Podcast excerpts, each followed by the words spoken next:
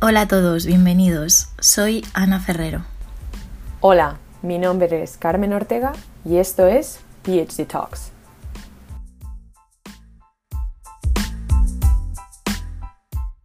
Hola Carmen, ¿qué tal? ¿Cómo estás?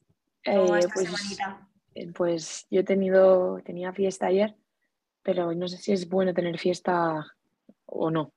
Yo me estreso más, porque intento no hacer nada, lo cual a veces lo consigo, otras veces no. Y ayer fue, y esta mañana ya me he agobiado con todas las cosas que tengo que hacer y, y no tengo tiempo. ¿Qué era fiesta en Estados Unidos ayer, tía? 21 de Mm, Depende, febrero. es una fiesta federal. Depende, Ah, es el vale. del presidente. Entonces, depende a qué- eh, en qué trabajes y dónde trabajes, te la, te la dan o no. Depende del presidente. No, no, no, depende de la fiesta, o sea, si es un trabajo federal o no. Bueno, a Eh, veces, ¿eh, ¿qué pasa? ¿Que te ha tocado currar? ¿O qué? O sea, ¿has trabajado entre comillas? Aunque No, no, no, no trabajé, no trabajé porque no tenía nada que hacer en el laboratorio, pero, eh, pero claro, al final siempre hay cosas que hacer. Siempre hay alguna beca que tienes que escribir, siempre hay algún paper que tienes que escribir. Y como yo no me sé meter solamente en un sarao, me meto en dio- 200 a la vez, pues Ya, mm, eso es lo que ha pasado. Pero bueno, ya. no Lo de las horas extra, ¿eh? Lo de las horas extra en casa. Se Ah, yo ¿eh? es que creo que trabajando desde casa se trabaja más. O sea, todo confirmadísimo. Yo meto más horas si trabajo desde casa. Mm. Que si menos trabajo. productivas quizá, yo por lo menos menos productivas en el sentido de que me entretengo más rápido, pero al final No, yo soy más produ- horas. Yo soy más productiva porque yo saco un montón ¿Sí? de cosas adelante en casa, pero son trabajo más horas. Tío, ya, ya me en lo el pongo laboratorio siempre hay gente que te distrae. Mm, ya, Y es un tema de escribir, ¿eh? Yo me refiero a escribir. Sí, Porque claro, sí, si estás trabajando en laboratorio, estás trabajando en laboratorio, no te queda otra. Ya, ya, ya, ya, ya. Pero bueno, Pues, bueno, a ver qué nos cuenta nuestra, nuestra invitada de hoy, a ver si ella es productiva o no es productiva en casa. ¿Quién tenemos hoy, Carmen? a ver, hoy tenemos con nosotros a Irene Peris, que es estudiante de último grado, cuarto y último grado de, está en el doctorado, en el Centro de Investigación de Médica Aplicada en la Universidad de Navarra y acaba de volver de los Estados Unidos de la Universidad de Michigan, que me imagino que has estado en Ann Arbor. Sí. Está haciendo el doctorado en biomedicina y medicina aplicada. Y bueno, yo voy a explicar brevemente su proyecto, pero ella, yo sabéis que nosotros somos más fan de que los invitados expliquen su proyecto porque lo hacen con mucho más. Son más exhaustivos y te pueden explicar las cosas de otra manera, pero su proyecto es, consiste en buscar eh, terapias combinadas para el tratamiento de la leucemia mieloide aguda. Perdonad. Y ese es un tipo de leucemia que afecta a personas mayores de 60 años con, de una manera muy agresiva y que es el único tratamiento hasta ahora es la, la quimioterapia intensiva. Entonces, que muchos pacientes no pueden recibir este tratamiento pues, debido a su edad y porque las consecuencias que tiene una quimioterapia muy intensiva. Entonces, han empezado a diseñar diferentes fármacos y en eso es lo que está trabajando Irene. Irene, bienvenida. Hola, Irene, Hola, ¿qué tal? muchas gracias por invitarme. Nada, Muy bien, pues gracias. aquí a contaros un poquito la experiencia de la tesis, compartirla con Vale. vosotras y con, con todo el mundo que quiera. No sé si sabes que tenemos mucho en común ahora mismo. ¿Sabes en el centro en el que estoy yo, en Barcelona? No, Trabajo en la fundación, trabajo en la Fundación Josep Carreras contra la leucemia. Ah, pues sí, sí, pues entonces estamos pasa- metidas en el mismo tema. Claro, estamos metidas bastante en el mismo saco. Lo que pasa es que yo estoy haciendo cáncer de pulmón, aunque se llama Instituto de Investigación contra la Leucemia, se hace todo tipo de cáncer. Y yo estoy en inmunoterapia de cáncer de pulmón. Por eso mi primera pregunta va a ser por ahí. O sea, quiero que me expliques tu proyecto ya como un interés ya de conexión plena, de que estamos trabajando de cosas muy parecidas, pero al final los fármacos que estás mirando, eh, entiendo que es quimio o sí, ¿no? Eh, no, lo que estamos, los fármacos Ah, con los que estoy trabajando ya son fármacos de terapia dirigida que se llaman, que no tienen tantos Vale. efectos secundarios porque solo matan a, digamos, las células tumorales, no, no atacan otras partes del cuerpo. Entonces los efectos secundarios pues son mucho menores. Eh, lo que pasa que se ha lo que se ha visto en leucemia es que estos fármacos no, no son eficaces cuando se ponen solos. Hay que combinarlos entre ellos o con la quimio Entonces, ahora lo que estoy haciendo es, estudiar diferentes combinaciones para los diferentes tipos de, leucemia, según las mutaciones que tengan, para así ver qué, combinaciones funcionan y en qué tipo de, tumores. Este es un súper resumen, pero bueno. Sí, sí, sí. O sea, estás mirando mutaciones. Eh, o sea, supongo que tienes un pool de pacientes. ¿Cómo lo haces? ¿Hacéis modelos experimentales? Sí, bueno, yo suelo trabajar con líneas celulares, diferentes líneas celulares que ya están descritas las diferentes mutaciones y luego además mi grupo de investigación tiene una colaboración con el hospital de aquí de Navarra y nos van pasando muestras de, bueno, nos van pasando, hay un protocolo y tal que nos van dando muestras de pacientes para analizar, hacer experimentos también con, con células que vienen de, directamente de la sangre de pacientes y, por supuesto, analizamos las mutaciones que tienen y probamos nuestras combinaciones de fármacos. También con esas células hacemos modelos in vivo, inyectamos en, tenemos modelos de ratón y modelos de zebrafish, de pez cebra. Ostras, pero tía, es una pedazo, es que es una pedazo de tesis en el sentido de Carmen, es que son muchísimos datos, o sea, no te puedes atrever, yo que es que estoy metida, es que me estás hablando muchísimo porque al final la terapia dirigida y la inmunoterapia se... Mm. me vas a corregir tú porque tú tienes más idea que yo, segurísimo, que yo llevo un año, ¿eh? Bueno, ni eso, llevo medio año, pero se parecen un poco en el sentido de, que están las dos metidas un poco en lo que llamaríamos ahora medicina personalizada, ¿no? Quizá. Personalizada, sí.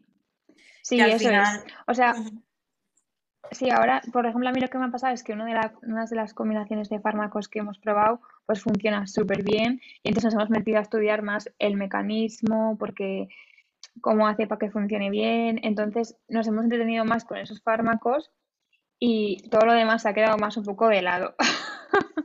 Pero bueno, estamos ahí a ver si consigo acabar todo en 10 meses que me quedan para acabar la tesis. Así que, a ver.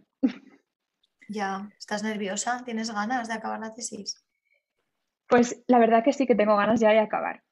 O sea, no estoy eh, nerviosa ni agobiada ni nada, pero ya veo como que tengo ganas de acabar y hacer otra, otra cosa. Igual seguir en el mismo tema, investigando y, y algo parecido, pero ya como volver a empezar otro proyecto, no sé, cambiar un poco de aires, eso sí que me apetece que ya digamos que has machacado ya mucho el tema de la tesis y que te apetece un poquito de, cambio. ¿no? Pues sí, sí, porque a mí, además a mí me pasó que yo estudié aquí en la Universidad de Navarra, hice el TFG en el laboratorio en el que, en el que estoy ahora, eh, luego hice el máster y el TFM lo hice también en el mismo laboratorio y ahora más los cuatro años de tesis. Entonces a lo tonto, pues llevo seis años en lo mismo y, y ya es como que me apetece eh, dar un paso adelante.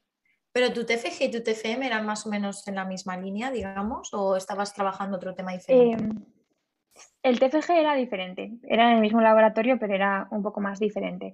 Y en el TFM ya sí que empezamos a centrarnos en las combinaciones de fármacos, porque fue cuando fueron apareciendo estos fármacos Diana para la leucemia. Y entonces sí que fuimos centrándonos más un poco en eso. Entonces con este proyecto, pues sí, ya llevo cinco años. Vale, me gustaría que explicaras un poco, porque creo que el tema del cáncer, como es una enfermedad que está muy, bueno, lamentablemente muy instaurada en la sociedad, eh, que explicaras la terapia dirigida, que exactamente cómo funciona, cuál es la idea, porque al final entiendo que la idea es eh, hacer un panel de, de mutaciones de un paciente, ¿no? O sea, un paciente, los, ya lo hacen esto los médicos, eh, un panel con mutaciones eh, genéticas, y dependiendo de las mutaciones genéticas, pues igual aplican una terapia o aplican otro tipo de terapia, ¿no, Irene? ¿Es un poco así? Sí, eso es. Eh, al final, el cáncer es una enfermedad muy general que todo el mundo conoce, pero cada persona tiene un tumor diferente. Y hay, según los tipos de tumores, por ejemplo, pues en cáncer de pulmón hay algunas mutaciones que son muy comunes y están muy estudiadas. En leucemia pasa lo mismo. Hay algunas mutaciones que se conocen desde hace tiempo y además los, los oncólogos ya decían, pues si tienes esta mutación es de mal pronóstico, si tienes esta de buen pronóstico. Pero al final lo único, el único tratamiento que había disponible era la quimioterapia y te podía funcionar o no. Entonces ahora los fármacos dirigidos que están apareciendo sobre todo, bueno, en cáncer de pulmón creo que ya hay varios, con la inmunoterapia y así también se habla mucho, pero en leucemia lo que se ha visto es eh, varias mutaciones en proteínas que se llaman pues, oncoproteínas. Entonces, pues son receptores de, de, que están activos todo el rato, que, o proteínas que impiden que las células se mueran por la apoptosis. Bueno, es que esto ya no sé si me estoy metiendo como en demasiados conceptos muy técnicos. Y entonces, pues se han eh, diseñado fármacos, moléculas que inhiben directamente esas proteínas que solo están activas o sobreestresadas en los tumores. Entonces tú se lo puedes dar al paciente en una inyección, en una pastilla, y al resto de las células del cuerpo no afecta porque esos, esas proteínas o esos receptores no están activos y solo afecta al tumor en sí. Entonces acaba matando a las células del tumor y tiene muchos efectos, muchos menos efectos secundarios. Lo que pasa es que para que sea efectivo, pues el paciente tiene que tener la mutación en concreto o la proteína activa en concreto que, eh, a la que esté haciendo efecto ese, ese fármaco. Claro, la idea es estudiar el paciente, dependiendo de lo que ese paciente presente, dependiendo del perfil genético que presente ese paciente, eh, aplicarle un fármaco, o sea, aplicarle un tipo de terapia u otra, ¿no? Sí, al final yo creo que la cura contra el cáncer, cuando se encuentre y, y ya podamos tratar a los pacientes, será un tratamiento personalizado para cada paciente. Igual que cada tumor es diferente en cada paciente, el tratamiento tendrá que ser personalizado para ese tumor y para esa persona. Sí. Una pregunta, y esto va desde una perspectiva de yo que no tengo mm, idea en farmacología, pero eh, ¿cómo está ahora mismo la ciencia en cuanto, porque hablamos de medicina personalizada, ¿no? Pero ¿cuánto se tarda realmente? O sea, los, fármacos ahora mismo se están diseñando para poder ser modificados ligeramente y que puedan ser personalizables. Es donde, digamos, que parece que va la farmacología ahora mismo. ¿O es más eh, trabajáis sobre un rango de diferentes modificaciones que podrían ayudar a las personas? Pues yo personalmente no estoy muy metida en el diseño de los fármacos, pero eh, sí que es verdad que lo que nosotros hacemos es, según la mutación, es diferente molécula totalmente, o sea, es otra eh, molécula diferente el que, la que sería el fármaco. Entonces, bueno, no sé muy bien si con modificaciones de fármaco, o sea, si hay, por ejemplo, con las proteínas pasa que son diferentes proteínas y pueden ser de la misma familia, que tienen funciones parecidas. Pues ese mismo fármaco, estudiar si se podría utilizar para esas distintas mutaciones con diferentes modificaciones, podría ser, pero yo ahí ya estoy, ya se me queda un poco más lejos. Y Irene, eh, cuando empezaste, mm. Ahora ya me gustaría preguntarte un poco por tu experiencia dentro de experiencia personal, dentro del doctorado. Sí. Hemos hablado un poquito de lo que sería la tesis, cómo ves el futuro de la investigación en el cáncer, pero eh, cuando empezaste la tesis, Irene, ¿tú qué pensaste? O sea, ¿qué, es lo que te llevó a empezar la tesis? ¿Era algo que sabías, pues iba a hacer el TCG, iba a hacer el TFM y iba a hacer la tesis? ¿O fue algo que fue surgiendo? Pues yo desde que empecé, en la, yo estudié bioquímica de, grado universitario y ya desde entonces las prácticas en el laboratorio me encantaban. Eh, el TFG, bueno, es que me moría de ganas por hacerlo, por ir al laboratorio, que me mandaron a hacer todos los experimentos, todo. Entonces yo ya tenía como súper claro que eso me gustaba y yo quería seguir por ese camino. Entonces, pues del TFG ya fui al TFM y como además justo coincidió que el grupo de investigación en el que estaba estaba muy a gusto, eh, con mis compañeras me ayudaban un montón, estaba aprendiendo muchísimo y veía que tenía oportunidades ahí de seguir formándome y entonces dije, pues la tesis, ¿por qué no? O sea, al principio no tuve ni miedo ni porque la gente me decía, jo, ahora después de acabar la carrera, meterte cuatro años a esto, que es trabajar un montón. Y dije, chico, pues si me gusta, tengo ilusión y tengo ganas, ¿por qué no? Y la verdad que todo el mundo me dijo que era mucho esfuerzo y había que tener eh, mucha constancia también, pero yo veía que tenía ganas de ilusión y digo, pues yo puedo con todo y con más, así que eh, allá que me lancé. Y ahora mismo sí que digo, igual en algunos momentos tendría que haber tenido igual más paciencia, porque enseguida como que me soy muy echada para adelante y luego me meto en todos, en todos los problemas, las movidas, todo ayudar a todo el mundo y luego me acaba agobiando un poco. Entonces ahora yo creo que eso nos pasa igual un poco a todos, ¿no? Que empiezas con muchas ganas, sí, sí, ilusión. Sí, es que te metes en mil cosas. estás hablando con dos que son igual, te lo digo. Sí, Sí, sí. Pues eso, te vas metiendo en cosas y luego dices, madre mía, pero ahora, ¿qué, voy a hacer con todo esto? No sé para dónde tirar y ya me agobiaba un montón con eso. Pero luego ya vas viendo que no estás sola, que tienes compañeros, otros eh, doctorandos o algún postdoc, incluso tus directores de tesis, que siempre están dispuestos a ayudarte, solo tienes que pedir ayuda y, y ya está. O sea, que tú, ¿qué, es lo que le dirías al yo que empezó, a la Irene que empezó en el doctorado? ¿Qué le dirías? Porque claro, la gente, toda la gente te decía, no lo hagas, no lo hagas, que me gustaría saber, ¿es gente, pero dentro del mundo de la investigación o era gente fuera del mundo de la investigación? Igual compañeros de, mi carrera de, que decían, va, mejor te gradúas y te vas a igual a, a, una empresa a trabajar y ya te olvidas de estudiar, tienes tu horario fijo, eh, como que era más cómodo. Y, yo dije, no, pues yo, a mí no me importa, o sea, con 21 años que empecé la tesis, digo, a mí no me importa eh, estar en, como una situación más cómoda. Yo si me tengo que sacar la tesis, ahora es el momento. Y eso, ¿qué le diría a mí yo de primer año? Pues le diría eso, que mantenga la ilusión y las ganas, que es lo más importante. Y yo creo que la verdad que, aunque en algunos momentos igual me haya faltado un poco, en general la he conseguido mantener y, y eso, y que no hay que agobiarse por las pequeñas cosas que al final todo acaba saliendo, que a veces solo hay que pararse, respirar un poco, coger aire y, seguir. O directamente recoger todo en el laboratorio, irte a casa y ya volverás mañana. Sí, muchas veces. Eso es una gran recomendación, porque muchas veces eso es lo que tienes que hacer. Sí, sí, o sea, mm. muchas veces de estas que además estás atascada, que estás todo el rato ahí delante del ordenador, venga a darle vueltas, venga a darle vueltas a cosas, te pasan las horas, encima te agobias más porque no lo sacas. Esos días son los días que te tienes que ir, o sea, recoge tus cuchillos y vete. Eso. Esos días no. ¿Y es, lo, que te, es lo que te esperabas el doctorado, Irene? Pues en parte sí y en parte no. O sea, en parte sí me esperaba que había que trabajar mucho, que había que esforzarse mucho, que son muchas horas, mucho esfuerzo, pero eso ha sido como me lo esperaba, incluso peor.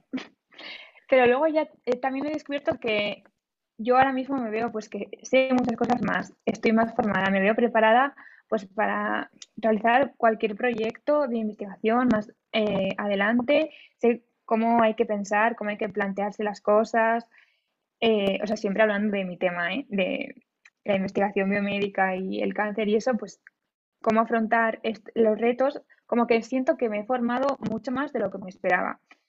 Entonces, esa parte positiva también de que me ha dado la tesis y luego yo también he tenido mucha suerte, me siento súper afortunada porque mi grupo, la IP mi grupo de investigación siempre se mete también en todas las colaboraciones posibles, eh, en un montón de proyectos y siempre nos deja a los doctorandos también mucho participar.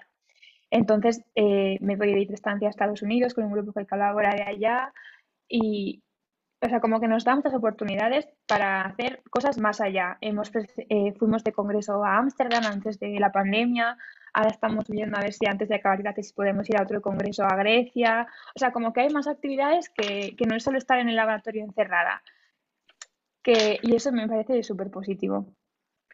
Mi experiencia con la Universidad de Navarra es que tienen una visión bastante particular en cuanto a cómo educan y son muy ambiciosos y creo que apuntan mucho, o sea, están más seguros de sí mismos que otras universidades en España en el sentido de nosotros podemos llevar a cabo cosas y yo creo que por eso eh, pues doctorandos y otros tienen otros programas a nivel de grado que están muy bien. las colaboraciones que ellos tienen son con sitios muy punteros a nivel mundial. Y, y yo creo que hace falta un poco más de ambición como lo que tiene la Universidad de Navarra en otras universidades españolas. Y esto lo digo porque yo he estado un año en la Universidad de Navarra. lo digo con conocimiento de causa. Y mi experiencia fue esa, que tienen otra actitud a cómo plantean las cosas Me recuerda mucho a los Estados Unidos. La verdad que sí, yo también, lo esto último que has dicho es verdad, que veo que tienen el enfoque como muy americano, pero os voy a contar cómo surgió la colaboración con la Universidad de Michigan, que es donde fui hace seis meses, porque fue que yo estaba leyendo unos papers y de un grupo que investigaba sobre un tema muy, de una proteína que estábamos nosotros también investigando, ¿no? Para un fármaco. Y acababan de publicar ese grupo un, un cell y yo, mira, este paper es buenísimo, tal, lo presenté en un Journal Club en el laboratorio y entonces mi, la IP me dijo, oye, pues ¿cómo hacen esto? Pues esto sería muy interesante, pues escríbeles un mail. Y yo pensando, pero a ver, ¿cómo les voy a escribir un mail si no me van a contestar? ¿Y qué voy a hacer yo, una pringada, escribiendo un mail al, al correspondiente autor de, de, un, de un CEL? Pues me dijo, no sé si, escríbele, que si te contesta, pues genial, y si no, pues nada, el no ya lo tienes. Tal que cogí, pues le escribí y me contestó el IP del grupo de Michigan. Entonces, claro, yo le fui a decir a mi jefa, oye, que me ha contestado, mira esto, tal. Y entonces ella ya se puso en contacto con él, como un poco más contacto serio, y pues surgió la idea de, oye, pues si, si va Irene allí y aprende a hacer esto, estas técnicas, podemos hacer un modelo en vivo de leucemia, tal. Y así fue como surgiendo todo, pero todo empezó porque me dijo, pues mándale un mail. Y yo dije, pero ¿cómo le voy a mandar un mail si no me va a hacer ni caso, si es una pringada? Me dijo, no, no, mándale. Ese, que fue una tontería, pero un poco lo que decías, la, la ambición al principio de, no, pues porque no te va a hacer caso? Tú, si el mail está ahí, pues lo mandas y ya está. Y así al final acabé yéndome a Michigan pues seis meses y encantada de la vida. Y sobre todo que tener esa idea de, a ver, el no ya lo tienes, es que ¿qué tienes que perder? O sea, lo único que podías sacar de ahí era algo que ganar, ¿sabes? Y si no, pues Exacto, tampoco estaba tan mal, ¿no? Pues la verdad es que lo, vamos, o sea, fue un buen consejo el que te dieron. ¿Y qué tal allí? Cuéntanos, ¿qué tal en Estados Unidos? ¿Cómo lo pues, viste? La verdad que allí, genial. Estados Unidos es, comparado con España, otro mundo, la verdad. O sea, porque nosotros, aunque intentemos colaborar y hacer muchas cosas y tal, al final aquí en España yo lo que veo es que el dinero para investigar es muy limitado.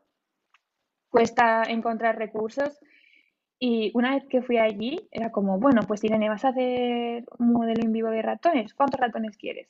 ¿60? ¿80? Y yo pensando, madre mía, pero si no voy a tener tiempo en el día para poder hacer todo con tantos, además que valen un pastizal. Y me dijo, no, pues sí, sí, o sea, como que todo, y me dijo, todas las ideas que tengas, todo, tú di, coméntame que podemos comprar lo que haga falta, o sea, como que el dinero ahí no les frena. Aquí es como, bueno, este experimento piénsalo bien, mira a ver si puedes reducir el número eh, de, ratones, el material, todo, porque hay que mirar un poco el precio. Allí no, es otra cosa. Entonces eso es como que lo vi, que no te limita nada y puedes probar experimentos, probar más cosas sin estar pensando todo el rato en el dinero. Eso me pareció súper guay. Y luego allí también que tienen la mente como súper abierta de vamos a colaborar con esto, ah, pues si quieres hacer este experimento, vamos a preguntarle a este otro grupo. O sea, como que al final no tienen tampoco miedo de, colaborar y contarle sus proyectos y sus experimentos igual a otros grupos eh, para pedir ayuda. Y aquí es como, bueno, vamos a ir con cuidado porque a ver si eh, estos experimentos que hemos hecho, que no nos quiten la idea, qué tal. Entonces es como otra mentalidad y luego también pues lo del, lo del dinero allí es que no, no, no les limita tanto. Entonces... Bueno, He de decir que Irene está en, una, o sea, la universidad que tú has estado es una muy buena universidad con muchísimo prestigio. Eh, si vas, terminas en una universidad de esas, está bien. Pero hay otros sitios que no tienen tanto pasta, ¿eh? Y las facultades de ah, medicina tienen muchísimo dinero. Eh, sí. Sí, sí, yo esto, que, eh, que es verdad lo que dices, que cuando tienen dinero lo gastan con muchísimo gusto. sí. Pero depende de dónde vayas. Hay universidades y facultades que no tienen tanta dinero. Sí, eh, porque yo, sí, sí, sí, porque yo estoy en una facultad de medicina, estoy ahora haciendo el postdoc y no tiene nada que ver con los, eh, con todas las cosas que yo tengo a mí accesibles para mí en comparación con una State University sin facultad de medicina. No tiene nada que ver. Claro, sí. Y, depende también un poco de, o sea, es eso. Cuando hay una facultad de medicina hay mucho dinero mucho. Bueno, pues es importante también saberlo para la gente que quiera ir o, futuro. para el futuro, para postdoc, para un sitio con facultad de medicina. Lo digo en serio, es donde está la pasta. Eh, me ha llamado mucho la atención lo del, o sea, lo del dinero y lo del coworking, lo entiendo, pero que me ha llamado la atención que realmente sea, o sea, no sé si esto tú, Carmen, también lo notas, que es como que hay mucho, hay más coworking en, en Estados Unidos que aquí. ¿Crees? Yo creo que es un tema institucional, que ellos tienen esa es, es em, que hay instituciones que tienen esa que están, eh, digamos, como que promueven el, eh, que se haya una colaboración. Y por lo que nos han contado nosotros otros doctorando, tú Ana que nos has contado, a nivel es como que cada uno va por libre. No hay un respaldo institucional para hacer investigación, sino que cada eh, IP tiene que buscar su dinero y cada uno es una línea de investigación totalmente diferente y no hay una especie de integración a nivel institucional. Entonces, claro, yo lo que creo es que como si vas por libre, ostras, es, pues tienes el miedo siempre, yo creo que si no tienes el respaldo de la universidad, eh, digamos ¿no? que tienen como una misión, eh, típico cosas que ponen ellos que les gusta mucho, lo del vision y cosas así. Que eso, yo por eso lo digo, que la Universidad de Navarra tiene un poco este mismo rollo, eh, al mm. menos lo que yo, me, yo recuerdo y la gente que yo conozco que hace investigación allí, y entonces tienen ese, un poco esa, esa mm, idealización, ¿no? Entonces, como institución, es como que están orgullosos de ser, pertenecer a esa institución. Mientras que cosas que he visto que, pues eso, hablando contigo, Ana, y otros compañeros, que como cada uno va por libre. Sí, es que en, España hay mucho miedo. super laboratorio son mini laboratorios. Entonces, claro, el poder que tú tienes de, de producción científica es mucho menor que alguien que tienes un departamento entero que están todos vamos a hacer cáncer, pero cada uno se dedica a una proteína diferente, etcétera, etcétera. El Journal Club, claro, no tiene nada que ver. Tú lo viviste un poco así, Irene. O sea, que yo no sé cómo será en Navarra, pero es verdad que. Y yo lo noto del CSIC, porque yo vengo del CSIC, de hacer la tesis en un centro del CSIC, que es público, a un centro privado ahora mismo. Que bueno, a ver, privado público, también tiene becas públicas, etcétera, pero es privado como fundación y lo noto que, que hay sobre todo la presión de publicar en lo público, valga la redundancia, mm. la presión de las publicaciones era muy fuerte, entonces, ostras, yo tenía compañeros que no comían con nosotros, ni siquiera, ¿sabes? O sea, que el IP ni siquiera les dejaba comer con nosotros. O sea, que era ya high level de paranoia, ¿sabes? Que eso era... Ok. ¿Para que no comentaran los datos o así? Claro, claro. ¿En serio? Sí, sí, sí, sí. Sí, muy fuerte. No, eso me parece ya, sí, súper fuerte. O sea, yo en la Universidad de Navarra sí que veo que promueven mucho la colaboración eh, entre grupos. Hacemos eh, este, los lab meetings del laboratorio y los journal clubs dentro de los departamentos. Se hacen muchos seminarios, muchas actividades y siempre se hacen presentaciones para compartir los datos, incluso entre los doctorandos se comenta y además luego como que nos fuerzan un poco a hacer discusión científica entre nosotros, que pues aportar ideas a proyectos de otras personas y eso, entre compañeros que estamos, o sea, entre doctorandos, que cada uno está a su tema, pero, o sea, yo no le voy a robar los datos de una tesis a uno que está en mi misma situación, en mi mismo departamento, o sea, no, pero luego en Estados Unidos es como que todo eso, pero en, eh, en escala gigante, o sea, como que yo lo he vivido un poco en pequeñito, como, eh, venga, pues hay que colaborar, hay que tal, hay que participar, hay que discutir en los seminarios, que no tiene vergüenza, tal. Se te ha cortado. ¿Qué? No sé si, ¿Nos escuchas tú? Yo escucho a Irene. ¿Tú no me ah, escuchas? No. Igual era yo. No, se le escucha bien, Irene. Yo la escucho bien. Ah, vale, vale. ¿Tú lo escuchas, Ana, ahora? Bueno, pues. Sí, ahora sí, ahora sí la escucho. Ah, vale. ¿Esa escala grande? Repite. Sí, ah, pues en Estados Unidos todo es a escala gigantesca. Si aquí el departamento somos pues cuatro mini grupos, allí son 20 eh, grupos con 20 personas cada grupo y encima todo el mundo eh, comenta, discute, aporta ideas. O sea, es como que el trabajo en equipo está mucho más metido dentro de los departamentos y de la institución, un poco lo que comentaba también Carmen. Entonces, eso sí que noto diferencia y eso que a mí personalmente en la Universidad de Navarra siempre me han intentado inculcar también ese mismo, esas mismas actitudes, pero es que allí me parece que es como, jo, todo el mundo lo hace.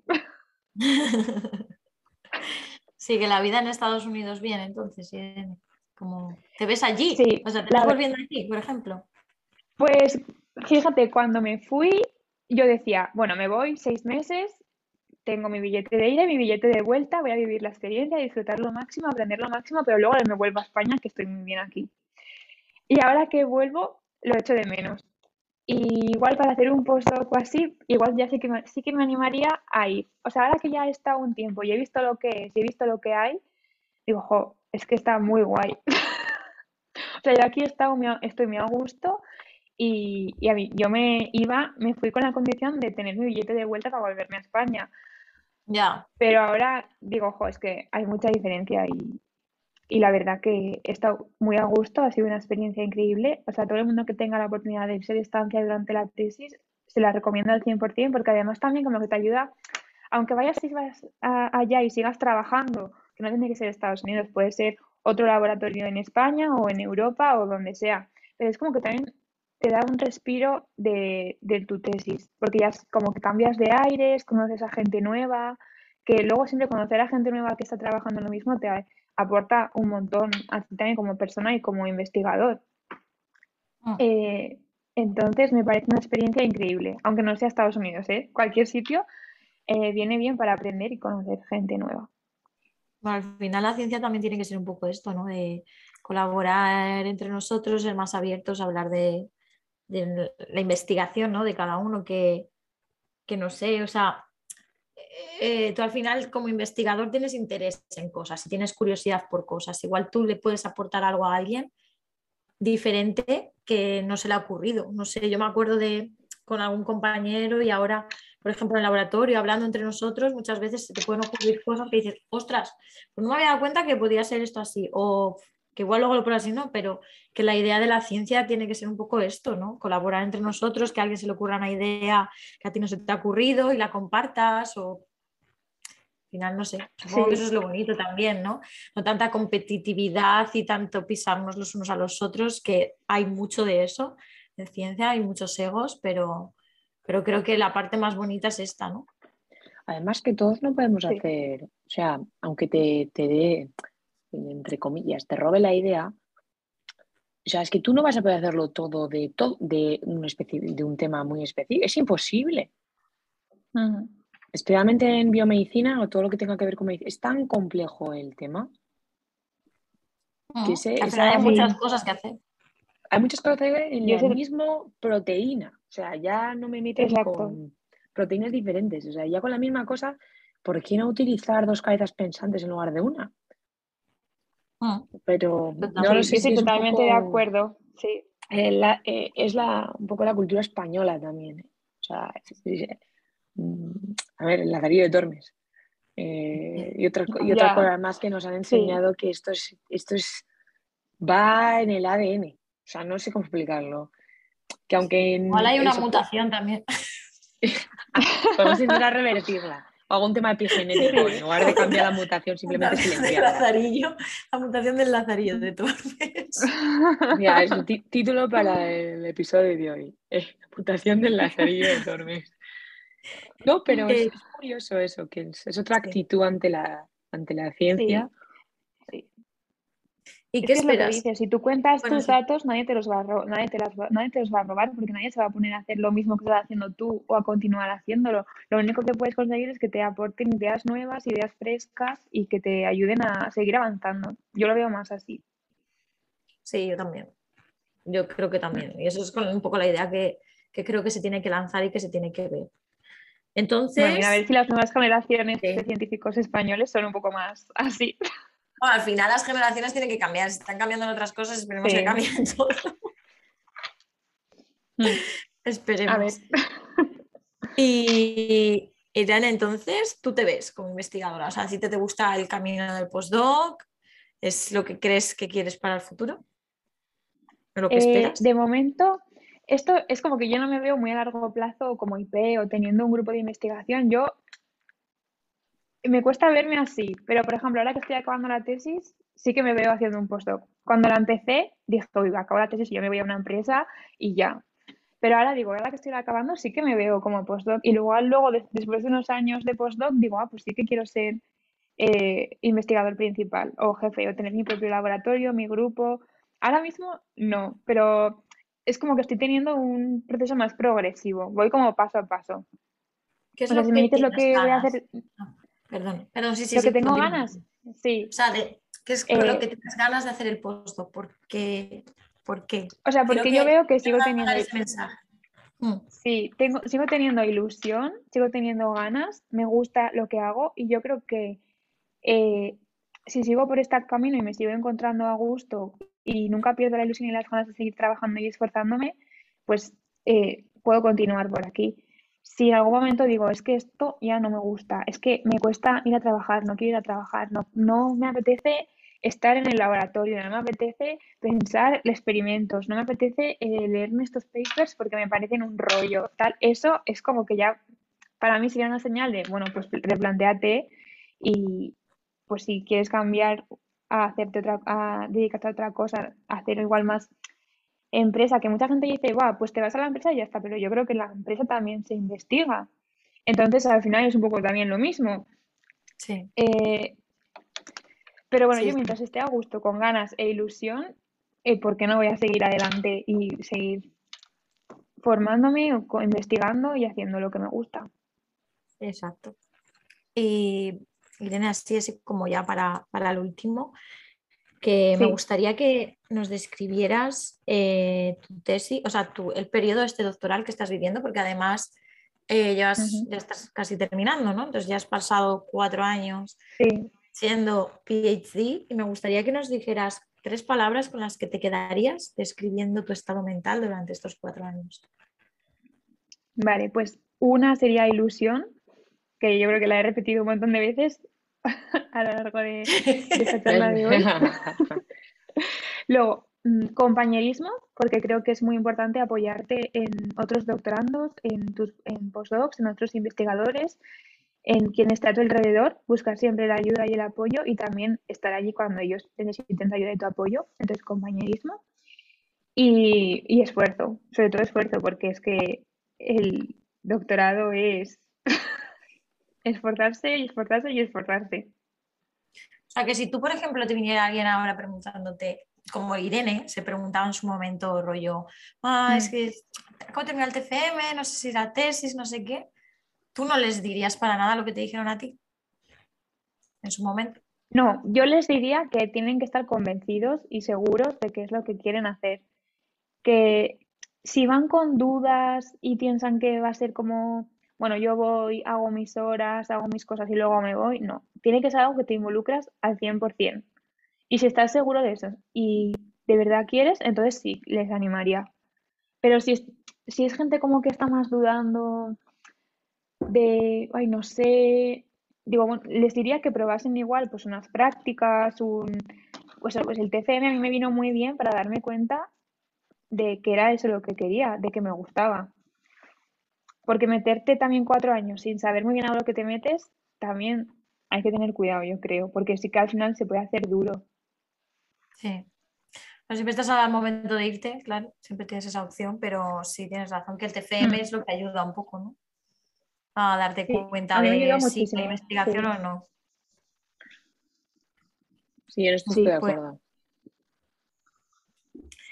Pues Irene, eh, sabes que me, esto lo, lo tengo que decir como colofón, porque como lo van a escuchar Pablo y Alba, porque me prometieron que lo escucharían, me dijeron, sí, Sí, os tenéis que conocer, es que estaban súper ilusionados con que nos conociéramos, ¿eh? me dicen, os tenéis que conocer, os tenéis que conocer, Buah, es que sería la bomba que os conocieras.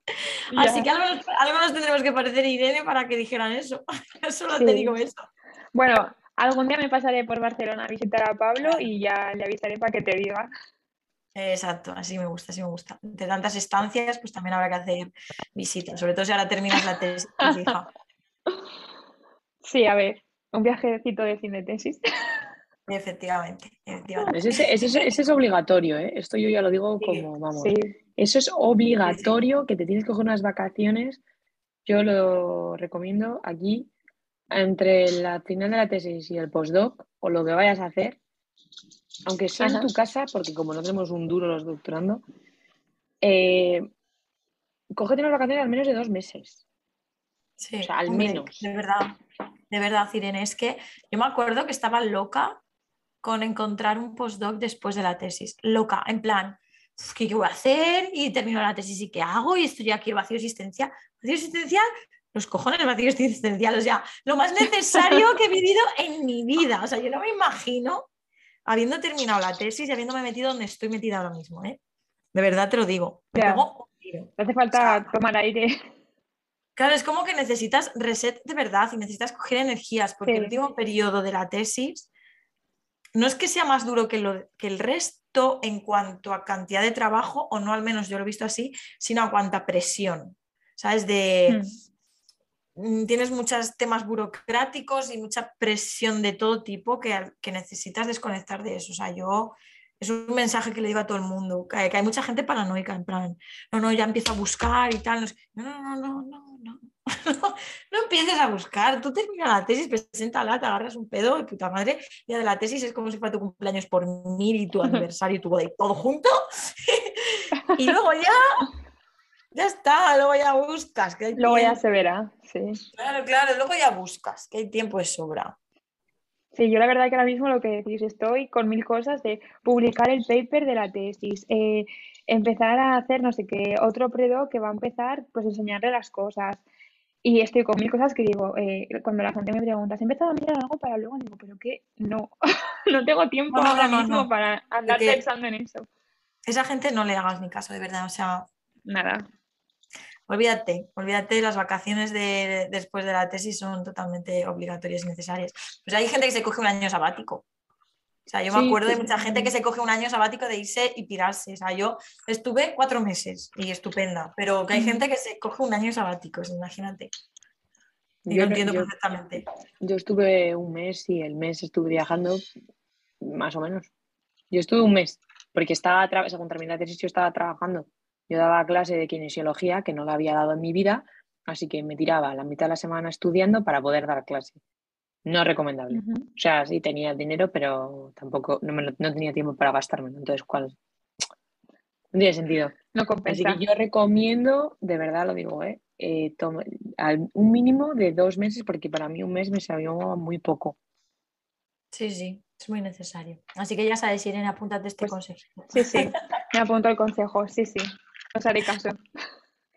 Pues nada, Irene, muchísimas gracias por hablar con nosotras y por compartir nada, este vosotras. con nosotras. Y, ya estaremos en contacto, ¿vale? Eso es. Venga, muy bien. Un abrazo muchas gracias. Buenas noches. un abrazo. Chao. Adiós. Y nos vemos en el próximo episodio de PhD Talks.